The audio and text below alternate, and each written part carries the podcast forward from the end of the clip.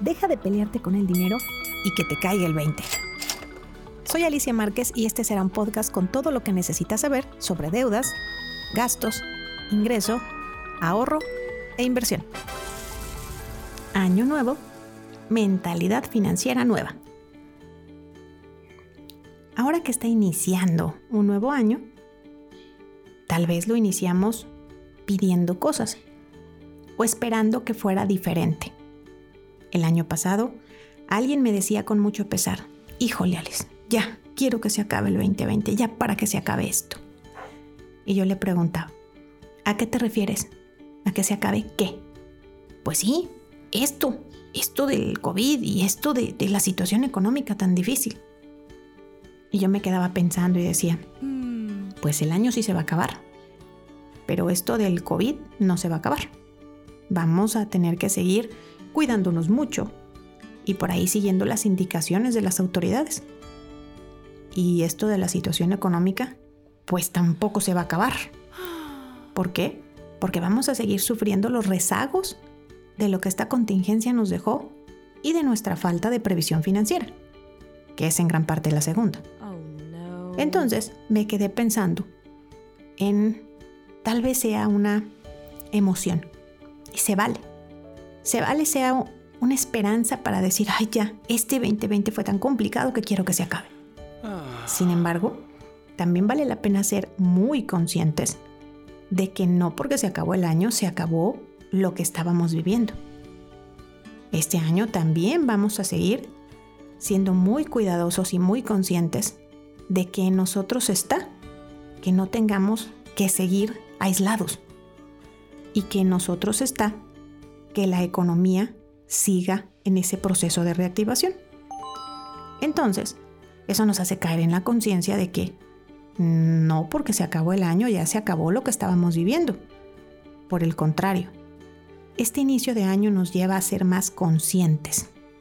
Entonces, en este inicio de año, ¿qué tal que estrenamos no solo el año, sino una mentalidad financiera diferente?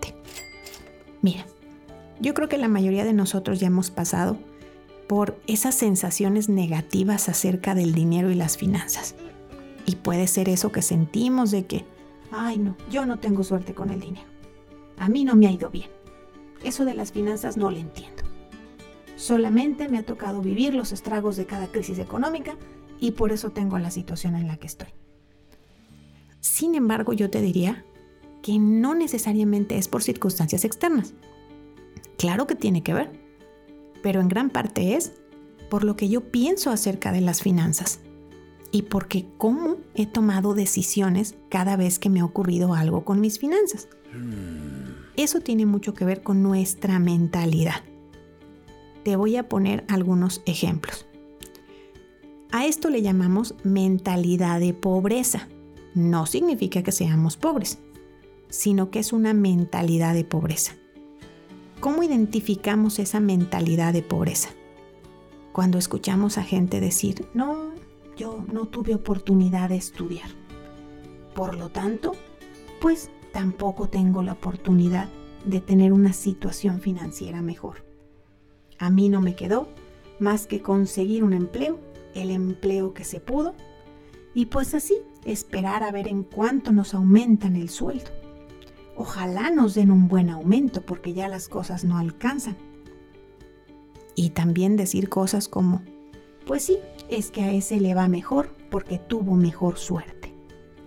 O bien, le tengo envidia al que tiene mejor cargo en mi trabajo porque es el que le ha ido bien, el que lo han beneficiado, el que gana más. ¿Y a qué aspiramos?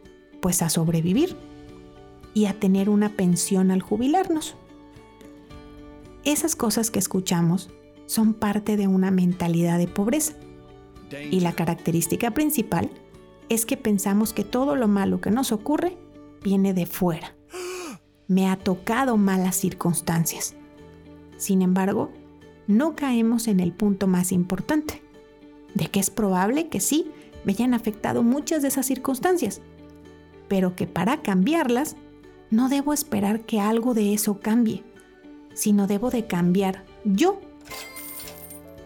también hemos escuchado la otra parte, que es esa mentalidad diferente a la que te invito a tener a partir de que inicia este nuevo año.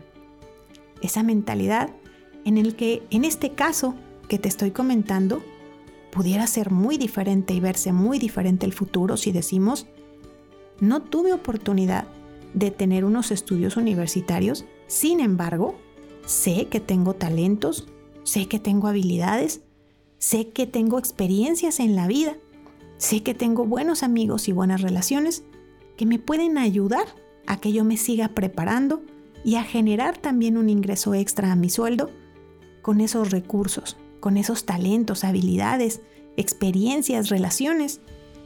Y con eso, darme cuenta de que no siempre es indispensable la educación de la escuela como conocemos, sino que yo puedo obtener esas herramientas de algo que yo ya tengo y ponerlo a generar ingresos. El valorar el que probablemente hoy tenemos un ingreso que muchos de nosotros no tienen y que están en una situación más difícil que yo.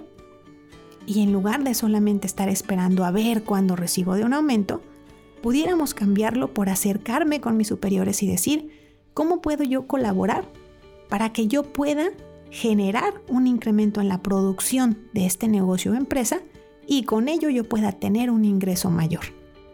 Esto es posible, que solo esperar a ver si me toca que me den un aumento. Entrenarse para no depender solo de una fuente de ingresos. Y suena rara la palabra entrenarse, pero es así. No es tan complicado decidir voy a aprovechar los ingresos que hoy tengo y también voy a generar otra fuente de ingresos. A veces pensamos que con esto nos referimos a que salgamos y trabajamos y busquemos otro empleo. Y puede ser que nuestra mentalidad negativa nos diga, pero si ya trabajo ocho horas. Pero ojo, pensar de forma positiva con las finanzas no significa el que solo sea tener otro trabajo, sino significa que sí podamos tomar estos recursos para generar ingresos, que no necesariamente dependan del tiempo que le dedicas a ellos. No se trata de ser esclavos y trabajar 12 o 15 horas. Se trata justamente de utilizar mi inteligencia, mi perspicacia, mi observación y la educación financiera para poder generar otros ingresos. Así como me ha tocado ver pequeñitos que no tienen todas esas limitantes de la mentalidad financiera negativa y es mucho más fácil que les digas, ¿qué harías para tener ingresos extra? Mm. Y he visto cómo pequeñitos se ilusionan y dicen, pues voy a ver si puedo lavar coches, voy a ver si puedo pasear perros, voy a ver si puedo hacer mandados, y para ellos es mucho más sencillo dedicarle una o dos horas al día a hacer este tipo de cosas que a los adultos que ya tenemos una mentalidad limitante en cuanto a la parte financiera. A mí me ha tocado ver chicos que solo hacen este tipo de trabajos los sábados, por ejemplo, y solo lo hacen por la mañana, y alcanzan a percibir entre 100 o 200 pesos con esos trabajos. A lo mejor pudiéramos menospreciar esas cantidades, pero se trata de mentalidad, no de oportunidades. Porque con esos 100 o 200 pesos a la semana, se pueden convertir entre 500 y 800 pesos al mes y eso ya puede hacer la diferencia a la hora de abonar a una deuda.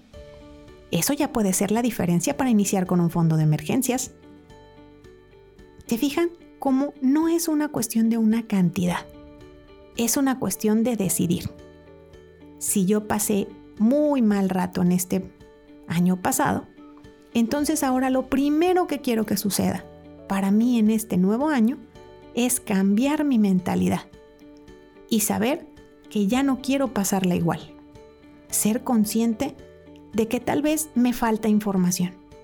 Entonces parte de lo que quiero en este nuevo año es aprender más. Aprender justamente de toda esa información financiera que no tengo y que es la que me tiene que llevar a las emociones positivas de tranquilidad, seguridad y libertad financiera. A veces pensamos que cuando escuchamos hablar a finanzas se trata de, híjole, pues a ver, gastar menos, pagar deudas, ya no comprarme cosas, trabajar más. No, se trata de emociones. ¿Qué tal que este año decides tener tranquilidad financiera? Bueno, esa tranquilidad financiera viene observando tus deudas, liquidándolas lo antes posible, teniendo deudas buenas en lugar de malas. Ahí vas a sentir tranquilidad financiera. Viene de iniciar con un fondo de emergencias para que en caso de que nos pase alguna otra contingencia, tengamos de dónde echar mano y no nos endeudemos otra vez. Así se obtiene tranquilidad financiera.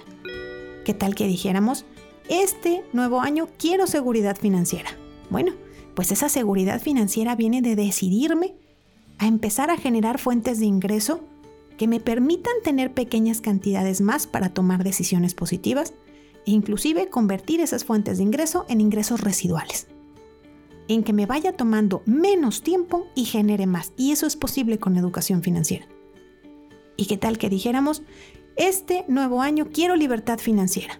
Bueno, pues eso se obtiene aprendiendo a invertir.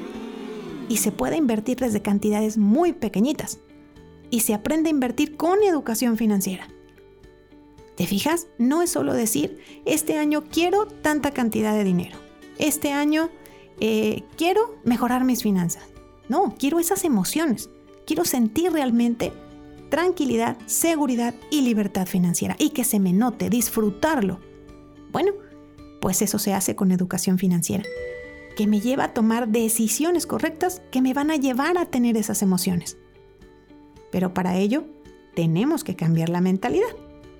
Entonces, año nuevo, mentalidad financiera nueva. ¿Ya te cayó el 20?